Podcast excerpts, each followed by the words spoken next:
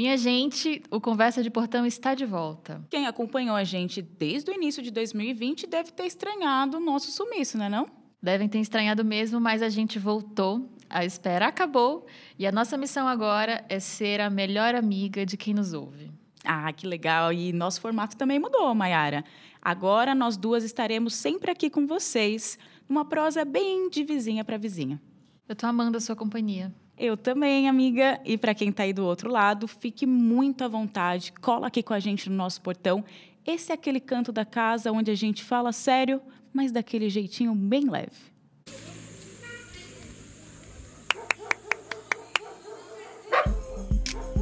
Eu sou Jéssica Moreira. Eu sou Maiara Penina.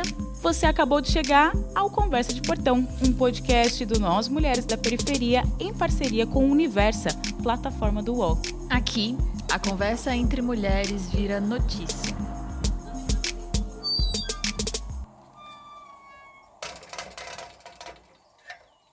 E a conversa de hoje é sobre ansiedade. Imagina você aí acordando às seis da manhã, a criança pedindo atenção. Uma, duas, dez, muitas notificações no WhatsApp de uma vez só. Aquele frila da semana passada para entregar, o boleto do mês passado atrasado, enquanto o repórter da televisão fala que o desemprego aumentou. A fome também. Tem pandemia de um lado, guerra do outro, eleições em outubro. Imaginou? deu uma certa ansiedade, não deu? Nossa, menina, parece cena de uma série distópica isso aí, mas caca crying é o resumo da minha vida. Eu fiquei ansiosa aqui só de te ouvir falar. Amiga, você chegou exatamente no assunto que a gente vai discutir hoje aqui no nosso portão, que é a ansiedade com o futuro. Então, sejam bem-vindas, bem-vindos, bem-vindos ao primeiro episódio da nova temporada do Conversa de Portão.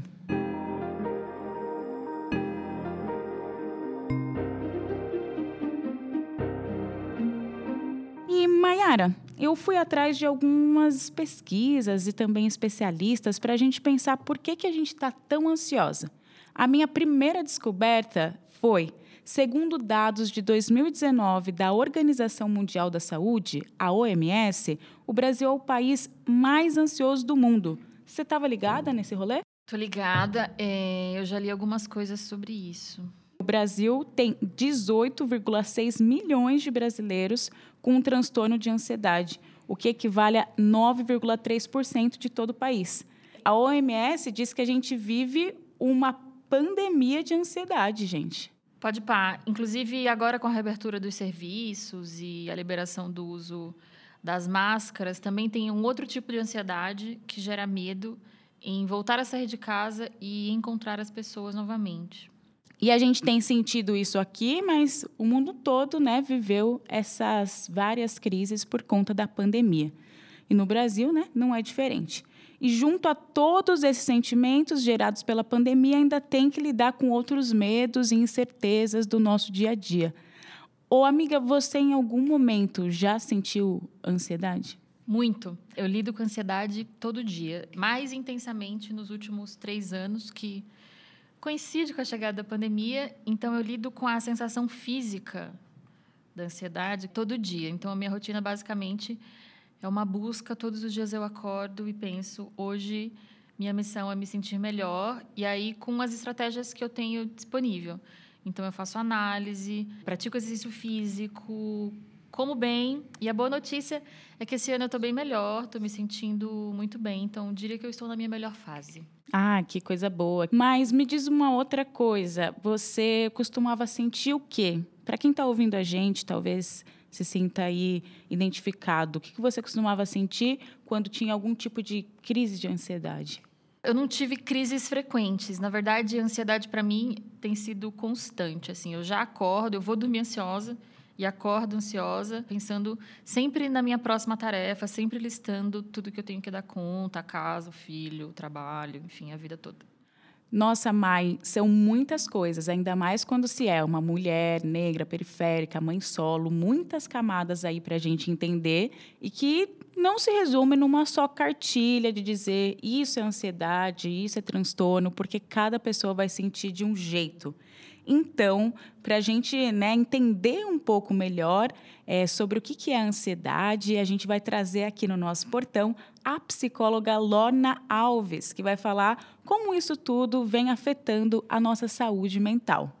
Para quem ainda não conhece, a Lorna é psicóloga com formação em terapia comportamental dialética e também é ela mesma uma paciente com transtorno bipolar. A Lorna tem um perfil muito massa no Instagram, que é o arroba efeito bipolar, e lá ela desmistifica o que, que é ser uma pessoa bipolar e trata de vários temas ligados à saúde mental. Seja muito bem-vinda ao nosso portão, Lorna. Obrigada, obrigada pelo convite. Vamos fazer aqui uma conversa produtiva, construtiva para quem está ouvindo.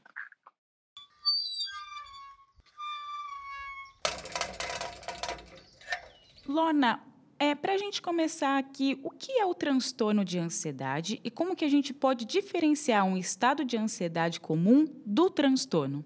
Eu acho que é interessante a gente começar falando sobre o que é a ansiedade em si, né? Porque acho que vem essa palavra vem carregada de um peso muito forte hoje em dia, desde que se começou a falar um pouco mais sobre saúde mental. É, se popularizou muito essa questão da ansiedade e também da depressão. Foram dois temas que foram trazidos à luz de uma forma assim muito positiva, eu acredito, mas que também colabora para o autodiagnóstico, né? Por um lado é bom, mas por outro lado nem tanto. Então ficou parecendo que a ansiedade é uma coisa ruim, que é uma coisa negativa na nossa vida e na verdade não é bem assim que funciona ela tem uma função evolutiva, é, então ela nos protege de algumas situações, e a ansiedade nada mais é do que uma reação de medo. Então, a gente usa essa palavra para falar sobre o medo do futuro. E é normal a gente sentir medo do futuro. Tanto ah, em, em, diversas situações, né? A gente tem situações do passado que foram traumáticas e vão causar medo na gente quando a gente pensa sobre elas. A gente tem situações do presente que causam medo e vão existir situações do futuro que causam medo também. Então, a ansiedade, apesar de vir com esse cunho muito negativo, ela tem a função de nos proteger de alguma coisa. Porque quando a gente sente medo, é um sinal que o nosso corpo manda para a gente de que alguma coisa está errada. Né? Todas as emoções são sinais de que alguma coisa está errada. E, inclusive, ah, Lorna, tá, pode até não ser uma coisa catastrófica, mas medo é uma coisa ruim. Não, gente, medo não é uma coisa ruim, medo é uma coisa necessária. Se você for atravessar uma rodovia super movimentada e você não tiver medo de atravessar a qualquer momento, provavelmente chances de acontecer é, um acidente, né? O medo faz com que a gente tenha prudência, com que a gente tenha cuidado de analisar os outros fatores ao nosso redor. Olha, que interessante para a gente que está ouvindo entender que esses sentimentos fazem parte da vida de qualquer ser humano e, dependendo da ocasião, eles até podem ser considerados positivos.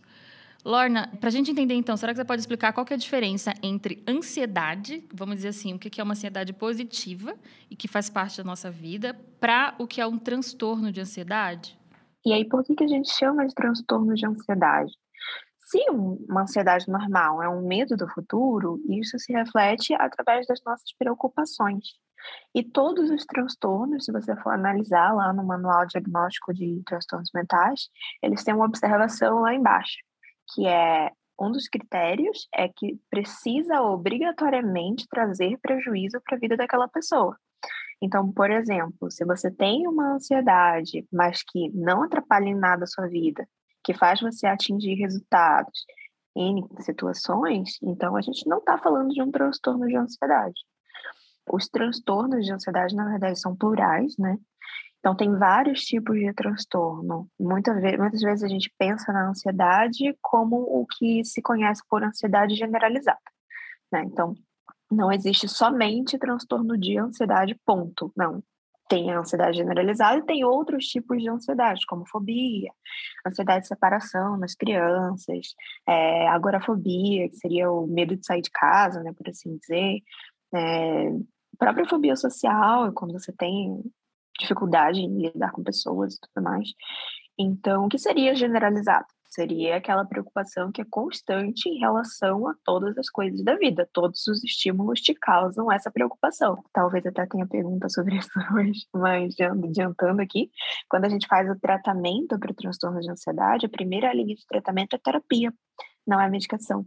É diferente de uma depressão, por exemplo, que provavelmente será o caso da medicação, não da terapia. Mas é justamente por isso, porque a nossa interpretação tem um poder muito grande em relação à formação do transtorno.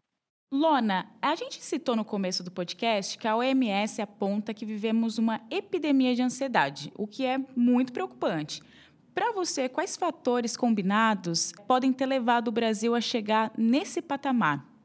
Eu acho que o fator principal, talvez, da gente ter um índice de ansiedade maior, né, um índice de diagnósticos, é, atualmente em relação ao passado, é o nosso acesso à informação. Porque é, tem um, uma teoria que diz que a gente foi evoluindo é, cognitivamente, então o nosso pensamento foi se tornando cada vez mais evoluído, mas o nosso corpo não estava preparado para receber tudo isso. Então, a nossa mente não, ou o nosso corpo não acompanha a evolução da nossa mente. E talvez o fato da gente o tempo todo estar tá sendo bombardeado por informações esteja ainda sendo meio que um período de adaptação de como nós vamos lidar com essa informação no dia a dia. Porque é TV, é rádio, agora mesmo está passando o carro do ovo aqui na minha então... A vida é uma grande conversa de portão, minha gente. Aí, ó, o carro do ovo passando lá, aqui são os cachorros que não param de latir é informação que chega para a gente a todo momento, né? Sem falar no celular, que o tempo todo a gente está com o celular. Não tem nada contra o celular, muitas vezes a gente usa ele para se entreter mais do que para se informar, né? Mas é inevitável a gente ter acesso a essa informação porque ela está sendo disseminada por aí. Então, muito dessa adaptação de interpretar aquilo que está recebendo, de você saber filtrar a informação que você está recebendo, acho que é algo que a gente ainda está sendo educado a fazer. Lorna, com a chegada da pandemia e todo o caos que causou em nossa vida, é possível a gente dizer que uma pessoa em maior vulnerabilidade social pode vir a ter crise de ansiedade pelas incertezas de futuro e pela falta de necessidades básicas? Fato da gente não ter acesso a uma saúde pública mental é um fator que interfere bastante nesse índice, porque é aquilo que eu falei para você, né? A nossa primeira linha de tratamento é através da terapia, e não adianta a gente dizer, ah, vou conversar com uma amiga e isso vai ser terapêutico. Não, é terapêutico de fato.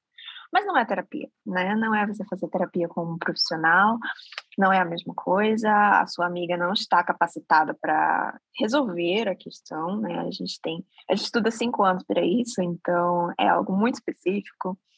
E é incrível como é realmente não é acessível. Não dá para a gente dizer que a, a saúde mental é acessível porque não é é bem fora da realidade, né? Eu tenho certeza que tem muita gente que nunca nem ouviu falar de um psicólogo. E como que essas pessoas ficam? Se a ansiedade é um problema comum, né? Que não é inicialmente um problema, mas se torna um problema e todo mundo tem, como é que fica essa situação? Inclusive, tem uma pesquisa publicada pelo Ipsos, Consultoria de Pesquisa de Mercado, é, no Dia Mundial da Saúde Mental, que é em outubro, mostra que 75% dos entrevistados no Brasil pensam sobre a sua própria saúde mental com muita ou considerável frequência. É a maior marca entre os 30 países que participaram do questionário. A média mundial é de 53%. Só que é isso, né? Quem é que tem acesso a esse cuidado? Eu mesma fui a primeira pessoa da minha família a ir para terapia. É, eu chegava em casa, minha mãe e minha avó falavam assim: terapia para mim é lavar uma louça. Então eu cresci, as mulheres da minha família cresceram entendendo que elas não tinham direito à saúde mental, né, ao cuidado da saúde mental. E é legal quando uma pessoa vai, outras, né, agora as minhas primas também têm ido, têm acessado, né, feito suas sessões. Então eu acho que a gente tem que falar cada vez mais, mas ainda o acesso é muito reduzido.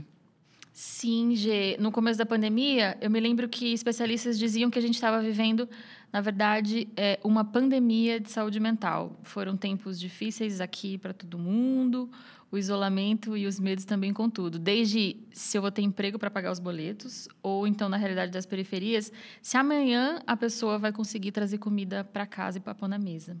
Então, é, existe uma, uma teoria que aponta, não sei se você já viu, mas a pirâmide de Maslow, que é uma pirâmide de necessidades.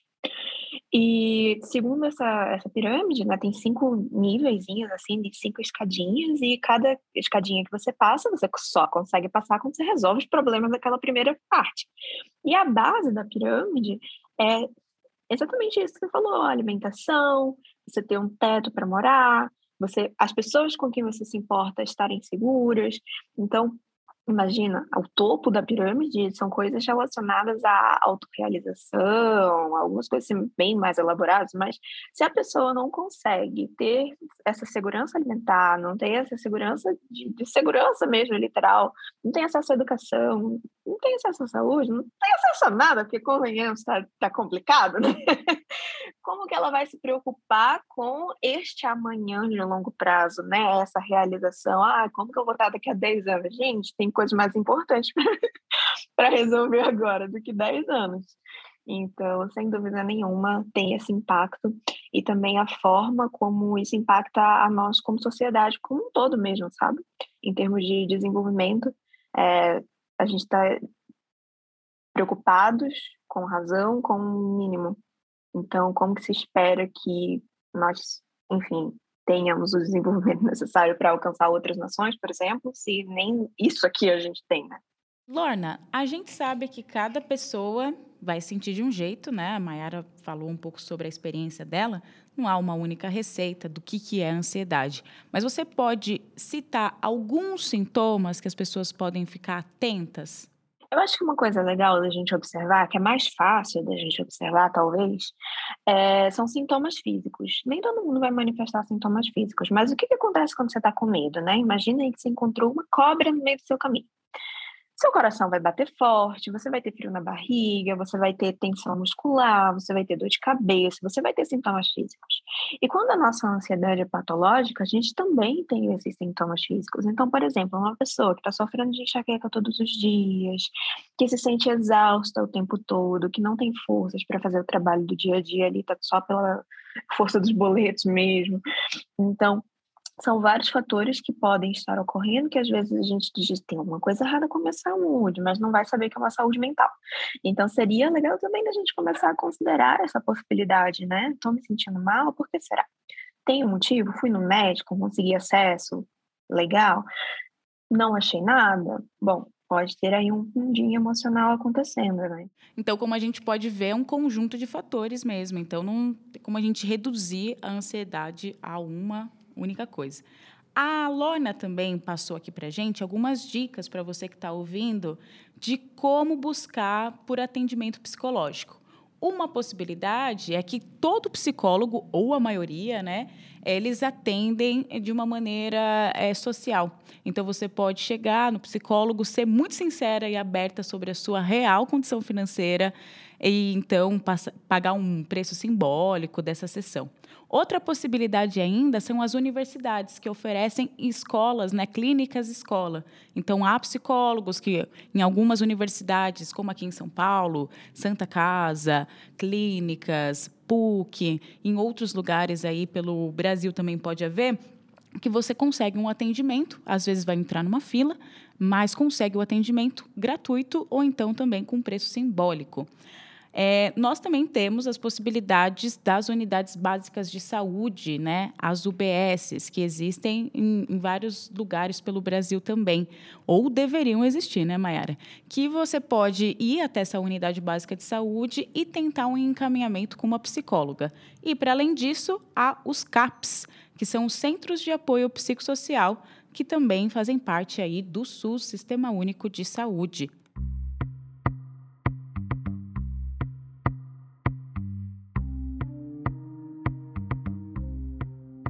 Se você achou essa reflexão importante e quer saber mais sobre ansiedade, como entender o transtorno da ansiedade e também acessar alguns desses serviços, saber como é, se consultar, a Lorna também deixou algumas indicações aqui para nós e a gente deixou lá no nosso site. É só você acessar em www.nosmulheresdaperiferia.com.br.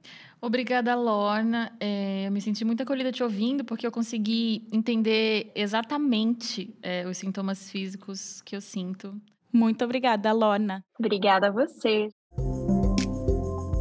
Este foi o Conversa de Portão podcast do Nós Mulheres da Periferia em parceria com Universa, plataforma do UOL. O episódio de hoje teve produção de Carol Moreno, o roteiro é meu e da Jéssica e a revisão é de Semaia Oliveira. A edição de som é da Trilhará. Segue a gente na sua plataforma preferida. Estamos em todas: no Spotify, no YouTube, no Deezer e no Google Podcasts. E se você quer trazer algum assunto aí do seu portão, envia pra gente no nosso canal no Telegram, que é Nós Mulheres da Periferia. Por hoje é só. Até a próxima conversa de portão. Não perca, no próximo episódio falaremos sobre o preço das coisas e daremos algumas saídas para quem está devendo na praça.